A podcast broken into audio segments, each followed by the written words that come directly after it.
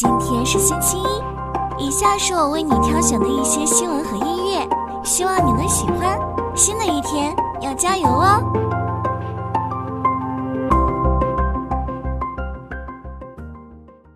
二零二三年，新能源汽车行业发展迅猛，全球销量达到九百七十四点六万辆，中国销量占比达到百分之二十九点八。然而，价格战仍在进行，特斯拉、蔚来等厂商不断降价。部分新势力车企面临资金问题，如威马汽车和拜腾汽车，但也有并购重整的机会。新能源车企开始向海外市场拓展，中东市场成为主要目标。中东投资者也对中国车企产生兴趣。中国新能源汽车行业正经历着一场变革，中国公司在全产业链上实现出海，这对中国自主品牌来说是一次机遇，可以与传统车企竞争。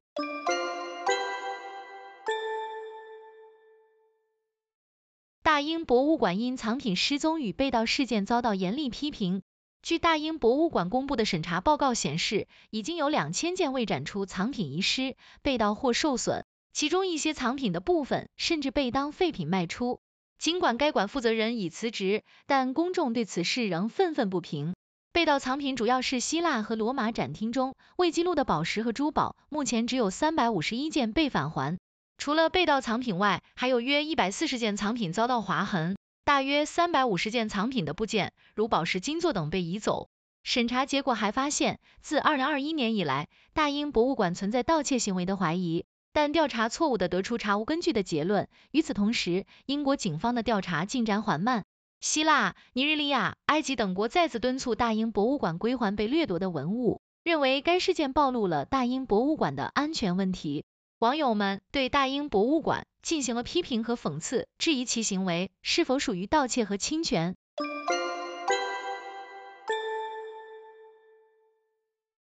东方甄选在港交所公告解除孙东旭的行政总裁一职，并罢免其公司执行董事职务。董事会认为，孙东旭近期对公司品牌及声誉管理不善，退出职位将更好维护股东利益。董事会已委任俞敏洪为新行政总裁，继续出任董事会主席，调任为执行董事。俞敏洪在东方甄选抖音账号发布道歉信，表示对近期网络舆情问题以及直播不当言辞的严厉批评，并解除被拉黑的网友朋友。天权主播因不当言辞停播三个月，并加强培训。俞敏洪在直播中承认管理上的漏洞，表示将更严格要求，并强调孙东旭依然会为东方甄选贡献。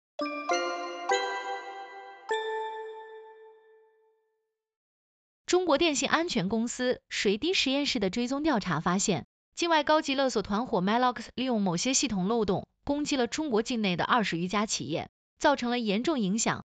攻击团伙在植入后门后，试图窃取数据，并对多个受害对象进行数据加密勒索。研究人员发现，该团伙会先窃取数据，然后进行数据加密勒索，尚未支付赎金的数据可能会在非法平台出售，实现二次勒索。受害的企业主要位于广东、安徽、江苏和山东等地，涵盖能源、金融、生物制药等领域。这些领域的数据具有较高价值。攻击行动在十二月三日达到高峰，攻击时间主要集中在每天的九时到十八时，而数据加密操作主要集中在凌晨。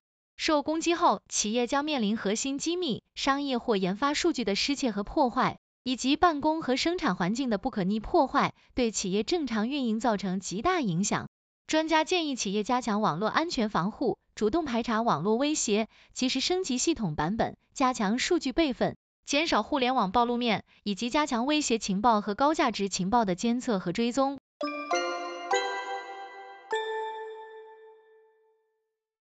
TikTok 借助 Tokopedia 重新进入印尼市场的消息，给中国制造业上的卖家带来了一丝希望，预示着东南亚电商直播和服务生态将重新恢复活力。事实上，全球大部分市场都有着强烈的本土情节。今天印尼封锁 TikTok 电商，明天可能是其他国家。这是出海公司需要尊重的社会文化，也是全球化时代贸易流通的难题。虽然道路崎岖，但我们仍然有理由相信，未来的贸易竞争一定是全球性的，而不会永远局限在某一地区。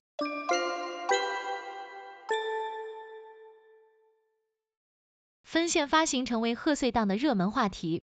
分线发行是一种新的发行模式，不同院线可以根据用户需求放映不同的影片。